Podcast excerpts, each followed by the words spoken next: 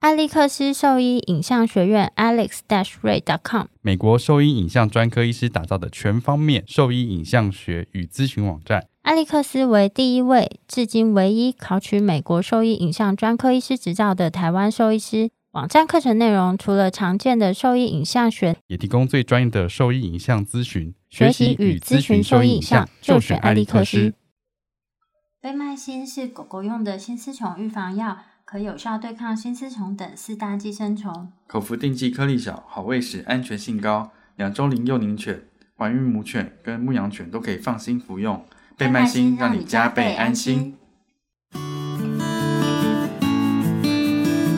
你现在收听的是 Wonder Vet Talk 超级好兽医的闲聊时间，我是兽医师林哲宇 Steven。我是兽医师肖慧珍，在这边我们会用轻松谈论的方式带给大家一些简单而正确的小动物相关资讯，也会和大家分享一下兽医师日常发生的有趣事情。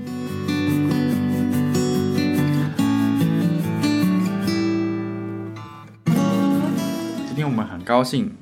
一样邀请到小王子猫专科医院的首席猫科医师郭兰心医师来跟大家分享一下猫咪的专业知识哦，耶、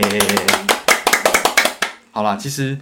我今天还是有准备食物，但是我不想讲。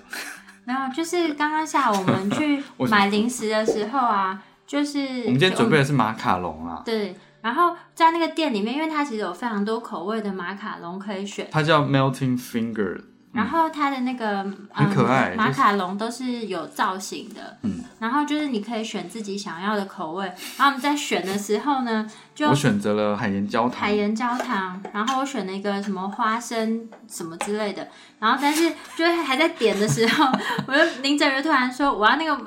抹茶感化饼，不是就威化饼啊，然后我 就当下所有人都停在那边，我想说什么感化饼，店员说 啊，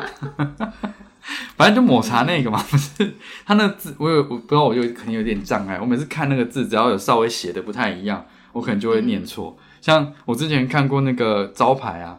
招牌就是它它其实原本的字是大大小的大，嗯，然后宛就是哎、宛如什么什么的那嗯，个音宛容，宛在音的容嘛，好好哦 好好，对嗯就是它叫大碗烧肉这样子。然后我想说，哦，那那那字写的龙飞凤舞的。然后我就跟我老婆说，哎、那边有一家烧肉店叫火龙、哎，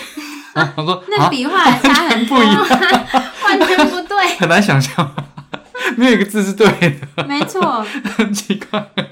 我觉得刚那个这个，我们今天买的这个饮料上面也是啊，就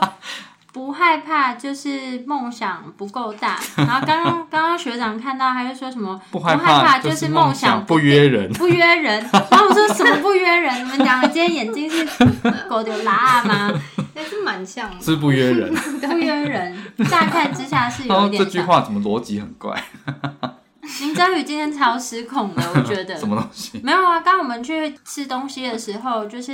他就说什么我的笑我话们在很讲笑话啦，就是我觉得我讲笑话其实蛮好笑的，可是他上 次节目上讲他都没有笑，我说应该是他的问题，所以我就跟学长在那边讲笑话，其实我们俩笑得很开心啊。 然后重点是， 就是我们就讲到一个什么台语的谐音笑话，然后不知道突然讲一句什么，林哲宇就突然在喝那个咖啡，整个喷的学长满脸都是，连眼镜都湿了，全部都是他的咖啡，哎我没有想到真的会这样噗就喷出 去，很失控哎、你这个在外面应该会被抓起来。而且我们距离有一公尺哎、哦，现在不是室内距离一公蛮有尺力，道 的。对 啊，对，是那全都是。新的那个规定是说人跟人之间距离要啊，对哦，安全距离要一怎么公办？我们现尺，在没有哎。对啊，我们现在不要给他喝饮料就好，不要喝饮料就安全了。好，那我们今好天哦。主要的主题交给肖医师。哦，就是今天其实我们是想要问问郭医师说，就是关于猫咪它泌尿道有问题的时候，嗯，就是该怎么样做区别啊，还有处置，因为其实猫。就是临床上门诊，就有时候会看到说，哎、饲主带猫咪来挂号，然后就是说，哎、这个猫它突然就尿不出来了，或者说它肚子胀胀啊，然后就倒在那边，或是说这么严重？没 有，我通常这通么严重常听到的应 该是，哎、我的猫乱尿尿，它一直尿在我的那个呃、嗯床上，或者是它平常尿尿都习惯都很好，今天就乱尿，嗯，然后所以就带来看医生这样子，嗯嗯嗯应该这样子吧？都有然啊，后或者是，哎、它尿尿的颜色怪怪的，就是原本尿的颜色都好还好，可是今天猫砂盆里面看起来橘橘的或红红的这样子，嗯或者尿尿的，它今天进去蹲了好几次，都只有一点点一点点，所以它尿尿的频率变高了，可是它的那个尿好像还在滴这样子，嗯嗯，对啊，我是不是比较觉得哦常？听到这样的叙述我？觉得两 者嗯哈哈，都蛮像都我有的。尿尿问题就是就是一个复杂问题，而且呃，它有可能是行为的，也有可能是真的生理上的问题啦。猫真的那很复杂，对啊，就是光一个尿尿就把你搞疯，对而啊且，我觉得在国外那个就是收容所，他们统计上来讲啊，就是他们最常就是猫被遗弃的问题，就是因为他们尿尿的问题。乱。尿尿嘛，对啊，对啊，这是他对我们有最看到常这个被被遗弃，就是这个问题。嗯，那猫尿尿问题的话，我们可能可以把它统称叫做猫下泌尿道的疾病啊。就是对， F L U T D 嘛，就是对，就下泌道就问是题 fluid，。那那在 F L U T D，对，啊，那我觉得当然要看他症状是什么。如果说他就是乱尿尿问题的话，你你真的就是可能可以稍微区分一下，他有没有可能是行为问题，行或为者主要是生理上的问题。但是其实大部分猫尿乱尿尿，绝大部分我们也都是可以找到生理上的问题啦。嗯，然后当然还有另外就是像刚刚肖医师说的，就是如果它今天是一个尿不出来，尤其是在公猫，然后主人跟你讲说啊它一直进出猫砂盆，那什么东西都没有出来，这时候我们就会很紧张，因为真可调能皮就是 会会是一个就是尿道阻塞的急诊的问题，所以。呃，有时候在这上面，我们可能就是第一件事情就要区分说，哎、它可能是一个比较属于急诊的问题，或者是说我们真的可以慢慢的来看一下到底主要有什么发生什么事对啊，发生什么问题？嗯那呃，在猫下泌尿道的疾病的话呢，常见的大概有三三你种说，如果是生理性的问题的话，对，生如理果是生理性大概的是问比题。较可以区分成三个部分。哦嗯，因为其实大部分猫乱尿尿的问题，我们都可以找到一些生理上的问题啦。嗯那如果你一定要说猫光猫乱尿尿这件事情，你还可以看说它是怎么乱尿尿的，所以它是哦喷尿呢，就是喷在墙上这种方式呢，嗯还是它是蹲下去尿在地上的这样的方哦，式？只有这个有区别吗？对，还有一点不一样。那如果它是蹲下去尿在地上，那真的是绝大部分都可能都可以找到生理生生理上的问问题。那那喷如果喷的话，可能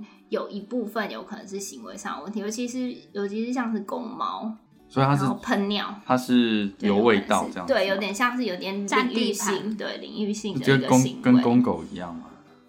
它也会在嗯各个地方尿吗？我觉得他们喷尿确实有时候也会有选择性的位置，就是尤其是譬如说通道啊，因为那边就是可能等于是走动比较多， 主人他的想衣要服先站稳，他先先先占一下地盘这样子。对，所以说呃，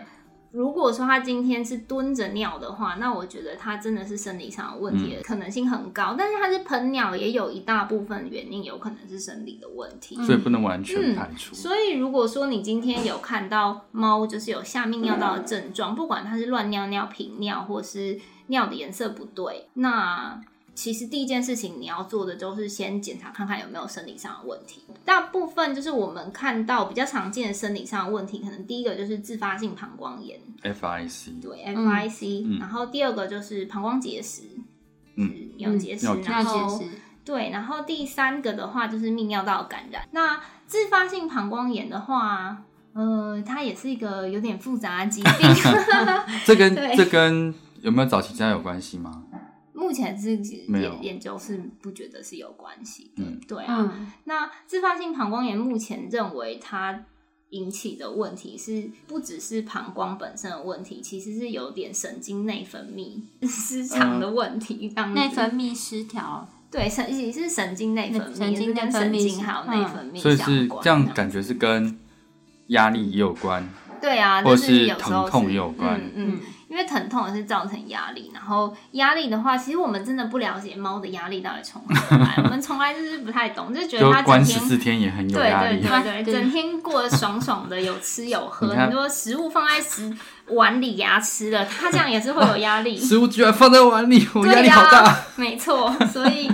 没办法，呃，我们其实不太能嗯够完全理解他们压力是在哪里。有时候你可以找到，有时候你没有办法。但是自发性膀胱炎通常是一种致限性的疾病，也就是如果它没有造成阻塞的话，嗯它三到五天自己慢慢会好。但是它在发生的当下其实是非常疼痛而且不舒服的，呃，所以这个时候止痛就非常重要，因为痛也是一个压力啊。所以如果你赶快帮它止痛的话，它可能会比较舒服，比较快好。哎那这一类的，像猫咪有比较建议的止痛方式或者是药物嘛？这一类的猫咪，嗯通常这个部分的猫咪，我们可能第一个会用就比较安全的，就是吗啡类的止痛药。嗯嗯，这可能是我们第一个会用的。那如果说你有检查过它的肾脏，觉得它肾脏是 OK 的，没或有者是问年题，轻，对轻年轻，然后吃喝都还算正常的话，也许我们就是可以给一点就是非类固醇的抗发炎药这样嗯子，但是给的时候一定要确保它们吃喝是正常的，然后没有脱水的状况。目前也有专用在猫咪的非固醇类的止痛，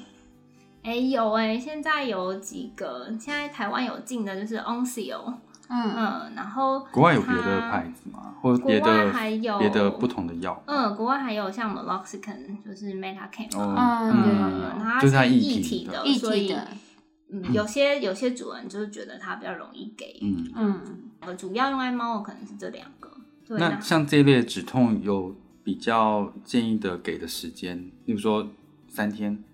而是嗯，看症状嘛。可能看它的问题是什么。如果是自发性膀胱膀胱炎的话，我可能就会给了三到五天。嗯，那呃，有些人也会用这些药给像是慢性的那个关节炎，嗯，嗯，但是可能给的剂量就会有一点点不同。嗯，那我们就针对 FIC 对好了，啊，好啊，对吧？那 FIC 的问题的话，就是有少数大概百分之十五的猫有可能会就是变成是慢性的自发性膀胱炎，慢性是指说，就可能会一直复发，然后反反复复，或者就是一直有一点这样的症状。所以它就是偶尔会血尿，偶尔会血尿。嗯对啊，就对啊，是偶或尔是频尿这样子，嗯嗯，或是它尿尿的频尿的状况，就是一直都有在，只是有比较好跟比较糟这样子的状况。所以说，我当然是希望他们不要变成慢性的自发性膀胱炎，因为有点麻烦。然后这一嗯类的这一类的，如果是自发性膀胱炎的话，其实是不需要给任何抗生素的嘛。对，因为它是自发性的，所以它等于是无菌的，它不是因为结石，也不是因为感染，然后也不是因为有其他肿瘤或者其他原因，就是你在结构上也没有看到任何不正常，所以才会称作是自发性的膀胱炎。嗯，所以是不用给抗生素的。所以原则上治疗的逻辑的话，就是给充足的水分，控制疼痛。对，减最少主压力要，对，最给主它一要个就舒服是环 境。没错，就是止痛，但是很重要，在当下的时候，然嗯后多喝水一定是没有错的，然后就是环境要让它就是放松啊，就这样轻松生活，吃好喝好睡好。因为一只肥肥的橘猫躺在那边，居然有自发性膀胱炎，对啊实在是不明白。肥肥的橘猫好像有怎么样很常见有自发性膀胱炎吗？哎、我肥觉肥的橘得猫自肥发胖的性膀胱炎有时候好像胖猫有时候也会比较容易有比。较容易有感觉，不知道是因为他们说，因为他生活就比较不喜欢动，然后哦，就没有那个运动跟你知道运动也会让你心情好，愉 悦、我们家多的巴胺，我们对啊，家脑内的啡猫也有那个，之前有得过 FIC，但是是因为附近刚好工地在装对修，啊哦，然那后很声音很大，声音很大，然后有两只猫就只有它有，然后另一只完全没问题，就在那边跑啊所跳以。另一只没问题的是肥肥的橘猫吗？不是另一只没有问题的是肥肥的白 猫，我那只猫很 肥，就对对外界刺激比较不在乎的，对对啊嗯。哦让他们生活放松一哎、点。那如果说像 FIC 他们在发病的时候啊，在房间里面给一点费洛猫，嗯。会让他们的心情比较放松吗？嗯我觉得是可以尝试的，它嗯等于是一种附加的帮助，就不是也许主要的对啊，嗯就是也许可以就是让他们比较放松一点。嗯，然后当然，如果说是因为某些环境因子造成的，我们如果可以改变这个环环境因子，当然是最好的。嗯其实这嗯对啊，你说费洛猫是不是有点像？就我今天放轻音乐，感觉好像比较放松一点的那种对啊，感觉。类似这样子，就是让人家放松一点。不是但也有说给猫咪听的音乐吗？有哎、就是他说那个音乐里面就是充满了他们呼噜的 声音，这样我有放给猫听过、哎，有就反应是吗在复健的时候，我就放在旁边，那没有它有放松吗没？错，哦没有，它没有放松，因为我就是想说，那猫每次来都好生气哦，然后我就是放先放音乐，然后那个费整洛间蒙也先喷了费洛蒙，嗯嗯然后嗯身上的衣服又喷一点点，嗯进去还是暴跳如雷，可能就是他在出门那一刹刹那那就已经暴走了。对，然后这边已经没有办法控所制以，你要给它一点药物，让它放松。对，所以后来他们来来就诊之前，都会先在家里吃一些药，诶啊那我想问，像这样子，如果刚刚讲的是吗啡类的药跟嗯非固醇的消炎药，对那除了止痛之外，嗯，又能让它放松 n e u r o t i n 像这样 GABA 的东西是可以用的吗？哎、我有时候也会用哎、嗯，不过有时候我觉得 GABA 一开始镇静的效果会比较多一点，然嗯后止痛的效果才会慢慢上来，所以这是我觉得可以给，但是可能同时间你是可以给一点其他止痛哦药。所以就会合合并用使对用，啊，对啊，对啊，会然后会比较效果更好，这样子嗯，对，然后因为让它我觉更得放松，倒在那里。好像喝醉一样，就像你，你知道刚 刚刚刚刚刚他在等你的时间，他就把一瓶啤酒，就完吗？对啊，把一瓶那个塞这哪的，是瓶啤酒啊？它的酒精浓度跟啤酒差不多啊，差不哦多，它，我以为塞它是果汁哎诶。啊然后他汽水就 瞬间果把汁它汽喝水光。喝完，对啊你，有没有觉得他现在整个有点失控？我他自己刚刚有在其自实己头有的点节昏奏， 有点嗨这样子。 有吗？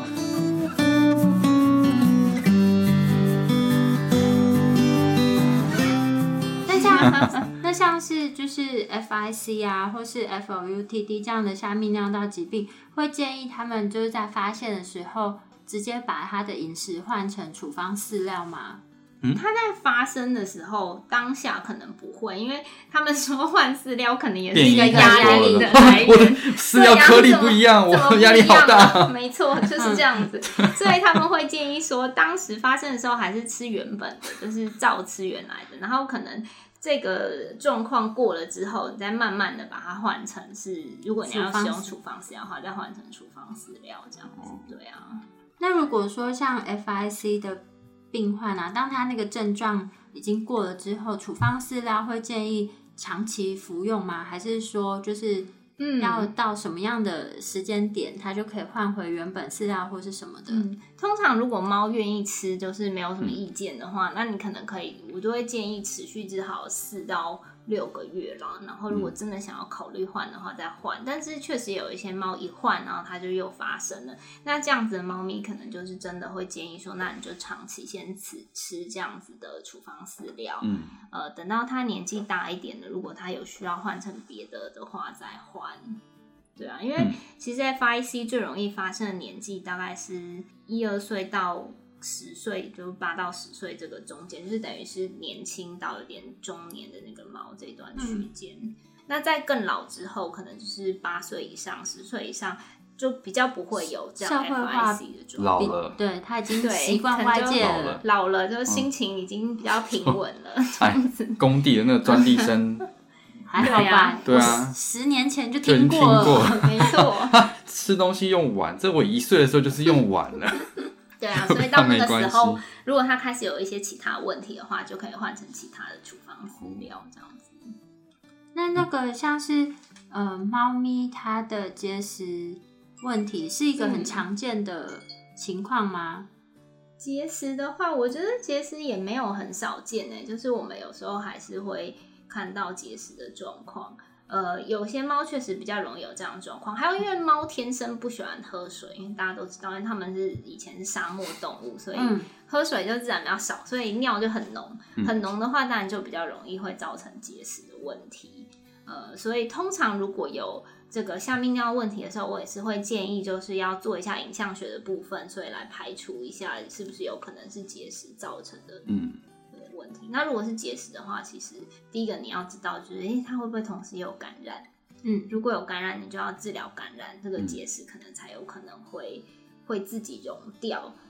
那嗯有什么方式可以让它多喝水这件事情吗？哦，多喝水的话，确实有时候有点困难。那呃，大部分猫咪我们可能就建议说，你就是可能真的要给它一点罐头啊、湿食啊，然后里面再多多加一点水。嗯，那呃，目前虽然也有一些，你知道，就是有像那个喷泉式的饮水机啊、嗯嗯之类的，你也可以试试看不同形式的水盆，因为每只猫喜欢的水盆不一样。虽然呢，虽然之前有个研究对啊，不是说那个生菌数很高吗？哦，你说如果那个对啊那个活是水，活可是水它的不是成里分面是有一很个高过滤海绵，嗯要看牌子、欸，对，可他能们要有人看去做过那个实验，就是一般市售的那一种啊，嗯其实都没有杀菌效果，哦或者是过滤功能没有到好，你都没有换的话，嗯，那对个生所菌以数还超是高真的的是还是要勤换水、啊。对啊，嗯不如勤换水。对，之前是有一个那个研究是说，不管你用什么样的水盆，就是其实他们每天喝的量还是差不多，哦，对，还是一样的。但是就是有这么一两只猫，它们就特别爱喝某一个，爱用某一个水盆，所嗯以可能每只猫还是不太一样，你还是要试试看。哦，然后有些人会问说，那我今天在水里面加一些糖啊，或者是呃盐啊水果啊，让它有一些甜味，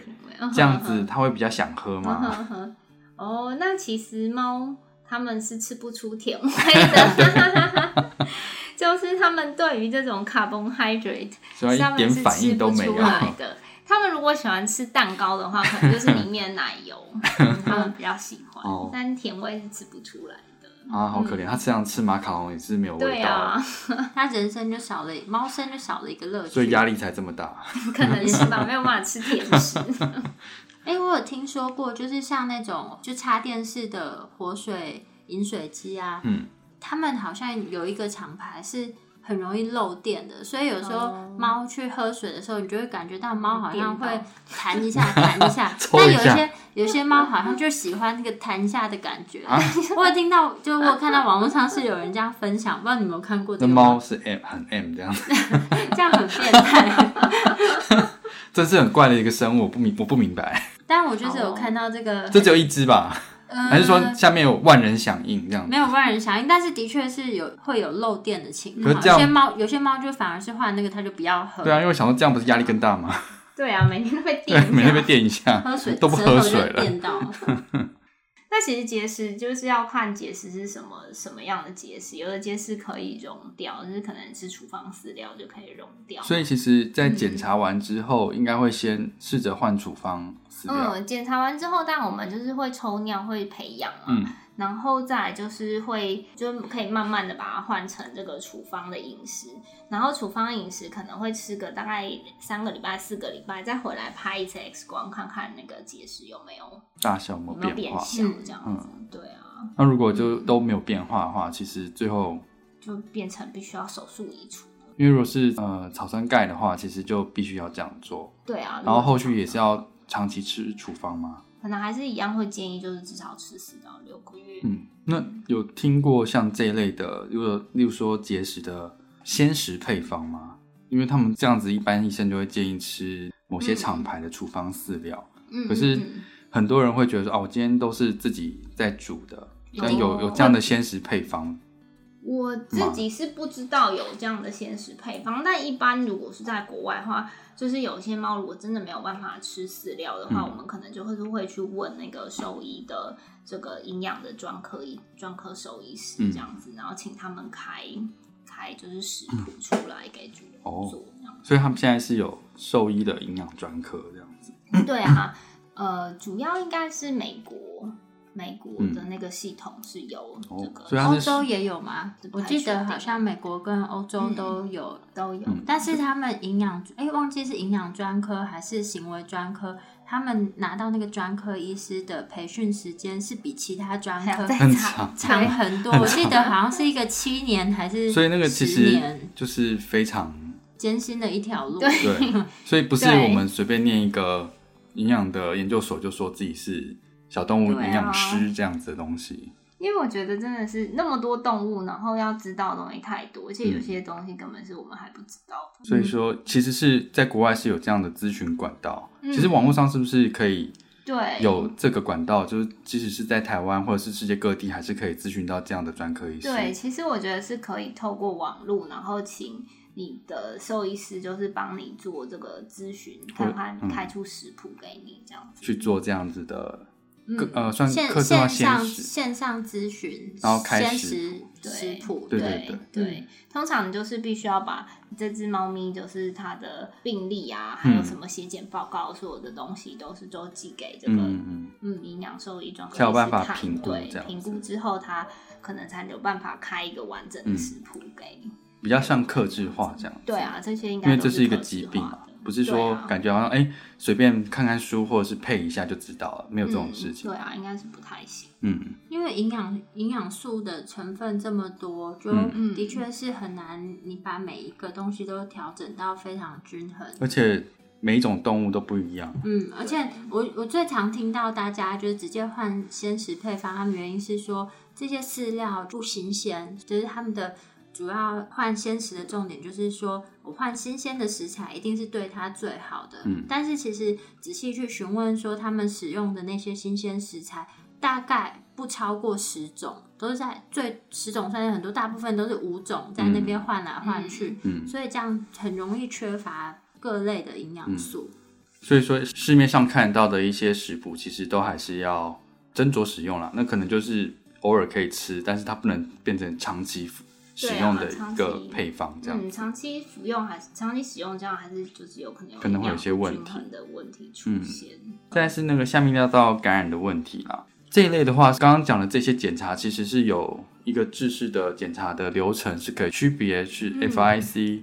UTI 或者是嗯，尿结结石石这三对种问题嘛。对，就是一般来讲，我们如果今天遇到有一个下泌尿道问题的猫咪的话，我们可能就会建议说，最少我觉得要做尿检，嗯然后再来就是影像学的部分。嗯那尿检的部分，你就可以看出这个有没有什么发炎的状况。我笑的原因是因为那收尿我觉得 超困难，嗯没有我就想到哇，猫咪要收尿，我实在是不知道该怎么对收。 有一些主人他就真的可以收得到尿，有一个主人跟我我觉得那超哦说，厉害，他可以用汤匙在后面挤哇 尿，，哦这个真哇的这超个厉超害，厉害的，这真的不很知道厉怎么害。做到对的。，因为我以前对啊也我以前就是在看这一类的病例的时候，我就想要收尿，可是老实说我是开这个 O 的，可是其实我知道它是有困 难的，然后我们一般就是可以做的，就是可以在医院里面做膀胱穿刺穿啦刺。嗯对啊，其实它就是我们其实也蛮常做，也危险性其实也没有很高。所以重点是要有超音波引导吧。对超音波导引的话，当然就是更安全一点，嗯就是你可以看到你在干嘛。对啊，然后同时就是我们通常超音波导引抽尿完之后，我们超音波就是可以检查膀胱跟肾脏。嗯，输尿管如果有任何问题的话，可能在影像学上也可以看一下，或者有没有结石。所以这个尿检，嗯然后超音超音波波抽尿跟影超音波的影像，嗯跟影像，就是因为这样你可以看一下说膀胱结构有没有什么不正确的嗯地方。呃，然后再来就是看有没有需要做血检。如果你真的觉得这只猫年纪比较大，或是有什么其他状况，我们可能会做一下血检。但是如果是年轻的猫，然后年纪又符合自发性膀胱炎问题的话，嗯我们也许也不一定会立暂时没有刻对，不一定会马上做到血检的部分。嗯嗯，然后再来就是抽出来的尿会送去做培养。嗯，嗯所以说如果怀疑是 UTI 的话，就是它可能是送完培养之后，确、定它有感染的情况才会才嗯说会下药，嗯对吗？嗯，这诶、一般有时候是这样子。那有时候我们其实在，呃，就是在医院里面看尿渣的时候，我们就可以看到它有很明显感染的状况。嗯如果说动物很稳定，没有什么很严重的症状的话，我们可能就会等培养报告，跟嗯他会告诉我们说，跟药名测试，就是跟我们说用哪一个抗生素是最好嗯的，再给药。如果就是动物已经很不舒服了，然后我们觉得说，诶也就是很明显有感染的状况，嗯我们可能会选一个第一线的药开始使用，嗯然后等看看报告回来，看看这个药可不可以。对啊如果其不行的话，再换药。嗯，其实现在大部分的兽医师都是这样子的诊断流程嘛，嗯，对啊，所以我们其实不会一开始就滥用抗生素，嗯，然后再来就是，其实我觉得尿检很重要，就是其实你抽了尿，你看了尿之后，你就会知道说它的尿比重，就是你的尿浓不浓。简单的嗯说，那大部分如果是自发性膀胱炎的尿的话，其实都很浓，都是蛮浓的。然后如果今天的尿很淡，没有浓的话，那就会让我有点担心，说哎它是不是有是感染的状况，嗯嗯。或是有没有其他的问题这样子。嗯，就是尿检可以跟你讲很多的东西。可以的话，就是假设你觉得你猫咪尿尿有些异常，不管是频率，或者是颜嗯颜色，色或者是位尿地置方，有问题的话，第一步就是先尝试收一些尿来。其实就是当他们发现这些问题的时候啊，在就诊的时候，他就先收尿嗯来，然后其实当当天其实就可以